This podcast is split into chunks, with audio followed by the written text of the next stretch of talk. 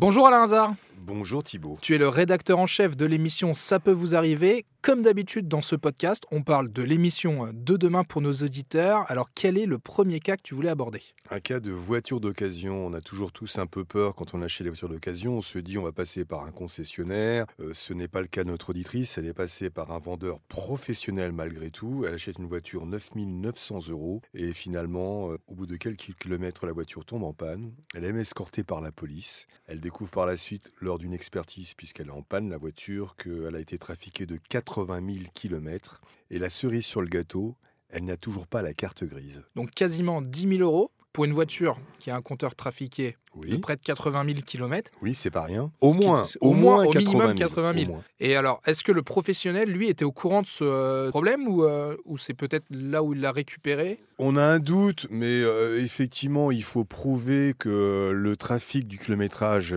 est volontaire de sa part. Est-ce qu'il a acheté la voiture déjà trafiquée ou pas? On essaiera de le voir à travers l'enquête qu'on mènera durant le direct. Mais l'auditrice a acheté un véhicule qui était vraiment trafiqué, qui aujourd'hui dort dans un garage, il est immobilisé.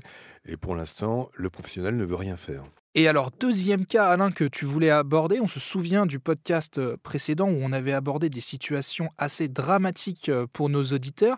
Là, il me semble que c'est un petit peu pareil, c'est une histoire de d'appartements et de plafonds qui s'effondrent, c'est ça? C'est- aussi grave, c'est-à-dire que hum, c'est une jeune mère célibataire qui achète un appartement, elle le paye 133 000 euros tout de même, il paraît sain, l'agence immobilière dit que cet appartement est très bien. À l'arrivée, non pas au bout de trois mois, non pas au bout de six mois, mais au bout de deux jours seulement, Oh là là. le plafond s'effondre.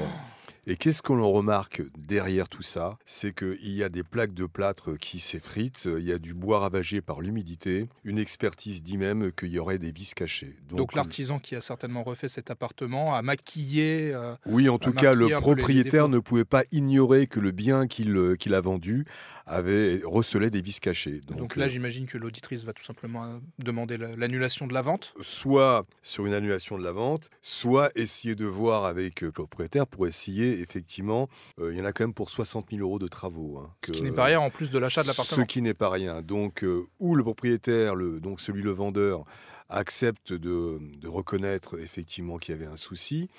Et dans ces cas-là, on peut trouver une solution à l'amiable. Qui soit- prennent en charge les travaux. Euh, Par exemple, Par exemple. soit on ira en justice. En tout cas, on peut aussi euh, appeler l'agence immobilière qui nous dira sûrement qu'elle ne pouvait pas savoir, et c'est vrai, que derrière le mur, euh, c'était pas terrible, terrible, qu'il y a un vice caché. Mais en tout cas, on va évidemment euh, tout faire pour convaincre le propriétaire d'éviter d'aller en justice, parce que là, devant la justice, il n'y a aucun problème, il y a un vrai vice caché. Eh bien, merci Alain Hazard. Suite de ces cas demain dans l'émission, 9h30 sur RTL. À demain, Thibault.